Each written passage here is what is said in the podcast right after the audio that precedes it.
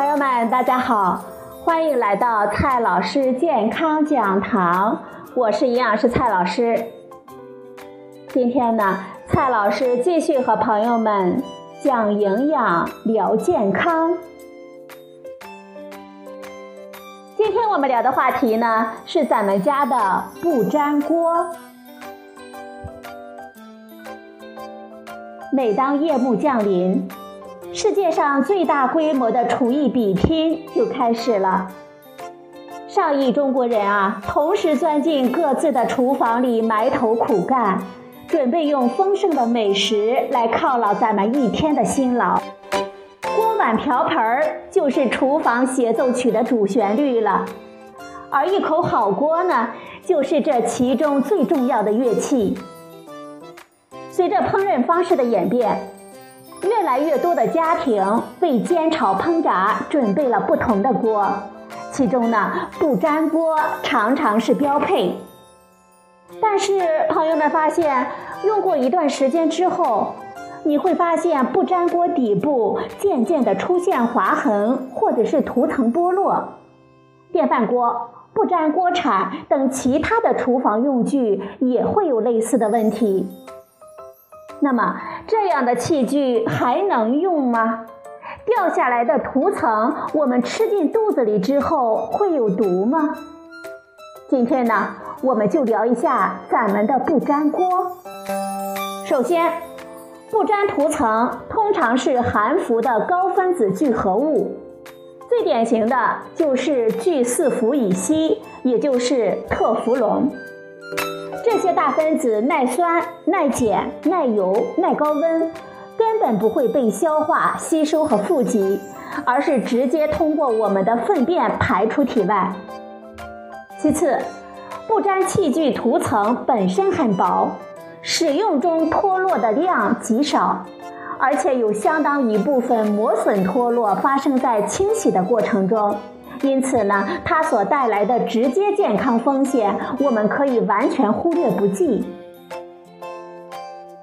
对于高分子涂层，主要的可能风险来自于材质残留的，或者是使用中释放的小分子物质。很多朋友就会担心，加热呢就会让这些涂层分解释放有害物质，比如说某些全氟化合物。综合多项对不粘锅聚合物涂层的研究表明，它在高温下可能释放微量全氟化合物，但是烹饪过程中释放的可能性并不大。比如说，分别用盐水和水来煮沸两小时，或者是用大豆油加热到两百八十度，也并未发现典型的全氟化合物分解溶出。总体而言。不粘涂层随着使用次数的增加，释放的全氟化合物会越来越少。带有不粘涂层的器具，只要避免高温干烧，它的安全性呢还是有保障性的。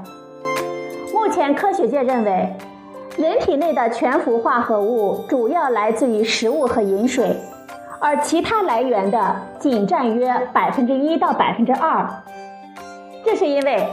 全氟化合物是一种非常常见的工业原料，比如说咱们穿的防水冲锋衣、鞋帽、箱包的涂层当中都有它。目前，全氟化合物在全球范围内的环境中普遍的存在，而动物能够通过生物链来富集它。欧盟曾经监测了五万多个食品的样本。其中的典型全氟化合物主要是来自于肉类和海产品。根据挪威的研究，吃鱼多的人，他的血清中全氟化合物的含量约为普通人的二点六倍。在中国，鱼类、海产、肉类和肉制品也是全氟化合物的主要摄入途径。不过，根据加拿大的评估数据啊。这些全氟化合物的健康风险暂时呢还不大。北美人的全氟化合物摄入量大大的高于咱们中国，因此呢，咱们可以稍稍的安心一些。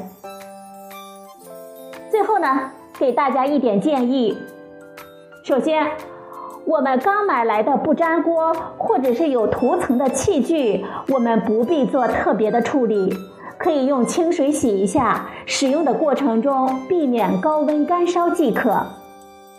其次，不粘涂层并不适合用利器来刮擦，因此呢，不粘锅不要用金属锅铲。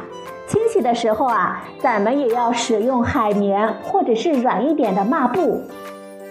此外，不粘涂层的稳定性至少可以保持两年以上，即使有比较多的磨损，也并不会有特别的健康风险。朋友们呢，可以根据自己的喜好来选择继续使用，或者是更换新锅。最后呢，咱们来总结几句：不粘锅涂层呢是高分子聚合物，人体呢不消化、不吸收、不富集，直接排出体外。聚合物在高温下可以分解释放有害物质，但是烹饪的温度啊并不会。不粘锅涂层磨损也不会有明显的健康风险。如果朋友们介意，可以更换新锅。好了，朋友们，今天的节目呢就到这里，谢谢您的收听，我们明天再会。